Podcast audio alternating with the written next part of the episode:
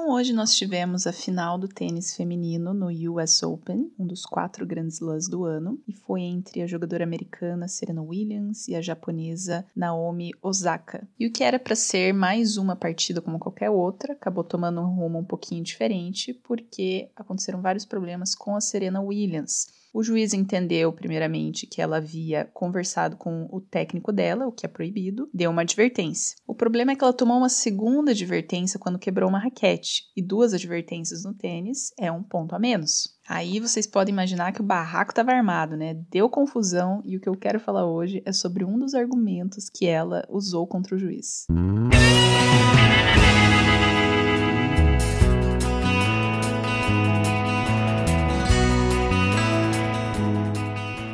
Nos últimos anos, praticamente não teve uma jogadora que conseguisse ganhar da Serena Williams. Ela é realmente uma jogadora muito forte e diferente do tênis masculino, em que você tem ali várias pessoas sempre brigando pelas primeiras posições, a Serena praticamente estava sozinha ali, dominando, né, reinando no torneio feminino. Tanto que ela tem 23 títulos de Grand Slam. Grand Slam são os quatro torneios que acontecem durante o ano, que são os maiores torneios de tênis do mundo. Só que na edição edição desse ano do US Open, ela achou uma adversária que estava jogando à altura, inclusive estava jogando mais do que ela. Talvez porque ela acabou de ter filho, está voltando ao jogo, mas o que interessa é que Naomi Osaka estava dominando o jogo até que aconteceu aquele episódio da primeira advertência. E aí, se você não está familiarizado com o tênis, você tem que entender que o tênis é um esporte elegante. Ele não é um esporte que permite xingamentos, que permite brigas brigas, você tem que ter muito respeito com os juízes, muito respeito com o oponente. Por exemplo, se você termina a sua partida e você não vai cumprimentar o outro jogador, você está passível de receber uma multa, de ser penalizado, você tem que cumprimentar o juiz. Ele tem essa formalidade e essa elegância que para mim é muito interessante, mas independente de ser certo ou não, é assim que funciona. Essas são as regras e todo mundo que entra na quadra sabe que essas são as regras. E mais do que isso, a Serena sabe das regras regras e sabe que ela não poderia levar duas advertências. E ela também sabe que se ela quebrasse uma raquete, ela iria levar uma advertência. Se ela falasse qualquer coisa contra o juiz, ela iria levar uma advertência. E não é a primeira vez que ela faz esse tipo de performance na quadra. Tiveram algumas outras ocasiões que ela brigou com o juiz de linha, etc. Mas o ponto que eu queria chegar é, quando ela estava discutindo com o juiz, começou a chamar ele de ladrão porque ele roubou um ponto dela e falou um monte de de barbaridades lá, a ponto de que ele deu uma terceira advertência, e a terceira advertência você perde um game. Gente, um game no tênis é uma coisa muito grande. Enquanto ela estava discutindo, ela ainda estava num certo controle ali, mas quando ela perdeu o controle, que pediu para chamar a arbitragem geral, que você pode fazer isso, você está com dúvida do, do árbitro que está ali, você pode chamar as pessoas de fora ali, que são árbitros do torneio, né? Se tivesse alguma coisa fora das regras, poderia ser recorrido para essa pessoa para tirar dúvida. Mas quando ela estava desesperada, que já estava chorando, que ela estava vendo, principalmente, ela estava vendo que ela ia perder, porque ela tinha já perdido o primeiro set, já estava avançado no segundo set, ela tinha tentado mudar o jogo dela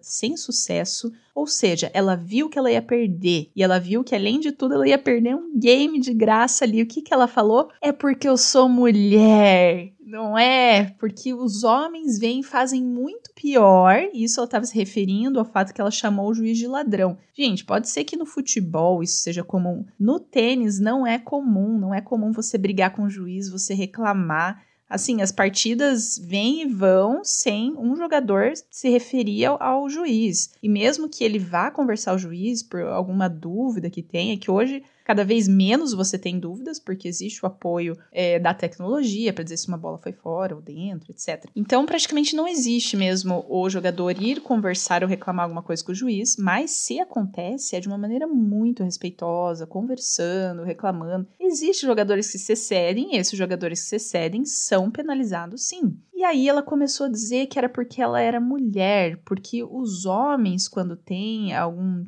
alguma atitude assim, eles não eram penalizados, e você sabe que é porque eu sou mulher. Gente, quando que ela usou esse argumento? Não foi quando ela estava calma, não foi quando ela estava ali achando que talvez ainda tinha uma maneira de ganhar, foi quando ela estava desesperada. Esse é o argumento do mal perdedor, o argumento de quem sabe que vai perder, o argumento de quem está desesperado, não um argumento racional. Isso me faz pensar um pouco no feminismo e nas mulheres sempre recorrendo a essa desculpinha de ah, isso aqui é porque eu sou mulher, ou eu não fui tão bem porque eu sou mulher, eu não tô sendo promovida porque eu não sou mulher. Cara, me desculpa, mas provavelmente não é por causa disso. Não vou dizer que não existe isso, mas de todos os casos de mulheres dizendo que elas não conseguiram algo porque são mulheres, provavelmente isso é verdade em 1% dos casos. Em 99% o problema é delas. É porque elas não estão performando tão bem, é porque elas não estão se dedicando tanto, ou porque elas não têm a capacidade de fazer aquilo. E apesar de parecer muito duro isso que eu tô falando, na verdade é a melhor coisa para a pessoa ouvir, porque enquanto ela estiver ouvindo que não realmente é porque você você é mulher, que você não conseguiu isso, ela nunca vai melhorar, essa pessoa nunca vai realmente conseguir o que ela tá atrás. Porque ela não consegue mudar o fato daquela mulher, certo? Então, ela vai ficar o resto da vida não conseguindo nada porque ela é mulher. Ou será que não é melhor dizer para essa pessoa: não, é porque você tá fazendo isso aqui errado. Ah, isso aqui eu consigo mudar. Então, se eu mudar isso, eu vou ser bem-sucedida. Então, todo o discurso de vitimismo não ajuda a vítima, entre aspas, né, em questão. Pelo contrário, o discurso de vitimismo só enfraquece a pessoa, porque se ela é vítima por uma coisa que ela não pode mudar, então ela nunca vai poder melhorar e conseguir o que ela quer. Agora, se ela está sofrendo uma consequência das suas próprias escolhas ou das suas próprias ações, ela consegue mudar isso e ser bem-sucedida.